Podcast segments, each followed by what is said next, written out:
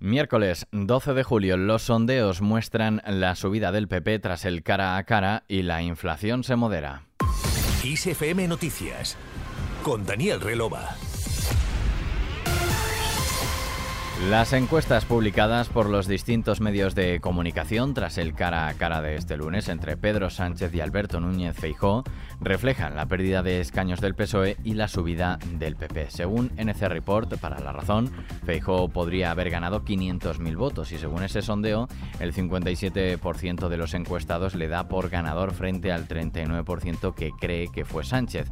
El seguimiento diario de GAT3 para ABC apunta que los apoyos al PSOE bajan por por primera vez del 28% que consiguió en las elecciones de 2019 con una pérdida de cuatro escaños. La encuesta de 40 dB para el país y la SER muestra que el PP mejoraría dos escaños en detrimento del PSOE tras el cara a cara y apunta a que ninguno de los líderes se impuso con claridad en el debate. Por último, el sondeo diario de Sigma 2 para el mundo señala sin embargo que el bloque de la derecha sigue instalado en la horquilla entre 177 y 183 escaños y por tanto en la mayoría absoluta.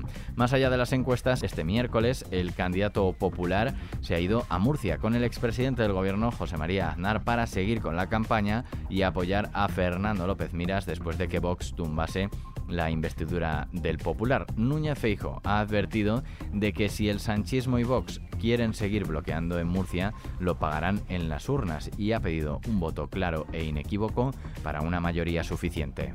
Amigos, necesitamos un gobierno sólido, necesitamos una mayoría como la que tuvo Aznar en el año 2000, porque en el año 96 el Partido Socialista era mucho más responsable de lo que es ahora. Porque en el año 96 Felipe González no se le ocurrió impedir el gobierno del presidente Aznar porque había perdido las elecciones y Aznar las había ganado. Pero ahora ya no está González, ahora está Sánchez. Y Sánchez impedirá que gobierne el PP aunque ganemos las elecciones. Por eso vengo a pedir el voto para que nadie impida lo que los españoles quieran. Vayamos a votar contundentemente, no solo por nosotros, sino por España.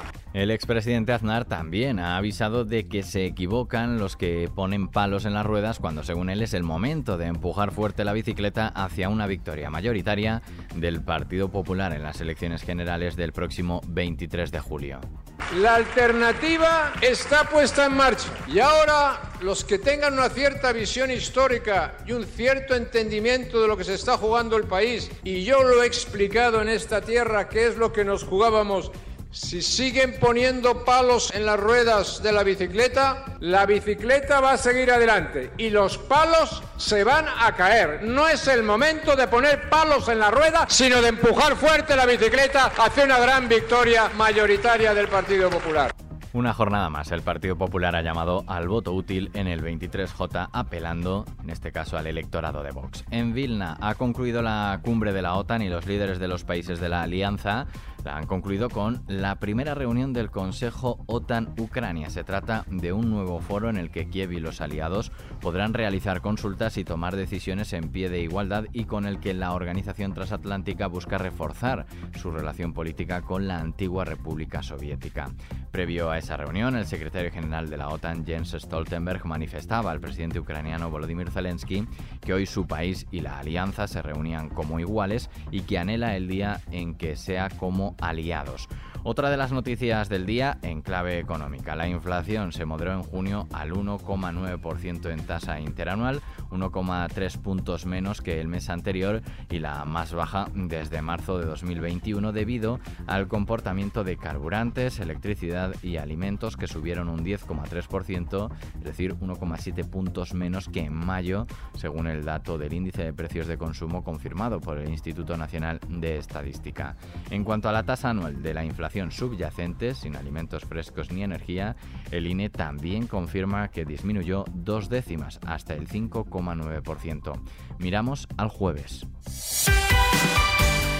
La ola de calor ha terminado, pero para este jueves se prevén temperaturas significativamente altas en el tercio sur peninsular y Canarias, con tiempo estable y despejado, salvo en puntos del área cantábrica y el cuadrante noreste peninsular.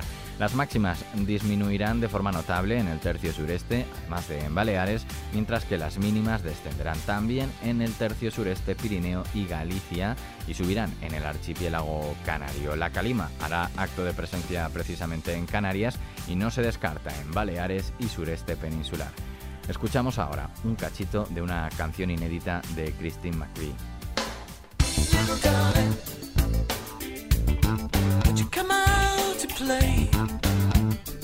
Little Darling es el título de la canción inédita de Christine McVie que ha sido, ha sido lanzada en lo que habría sido su 80 cumpleaños. La artista de Fleetwood Mac falleció en noviembre de 2022. El tema está incluido en una nueva mezcla del álbum en solitario que McVie publicó en 2004, In the Meantime, que se reeditará en CD y vinilo, al igual que el álbum homónimo de McVie de 1984. Ambos se lanzarán el próximo 3 de noviembre. Con ella terminamos este de XFM Noticias con Paula San Pablo en la realización y Daniel Relova quien te habla en la producción. Hasta la próxima.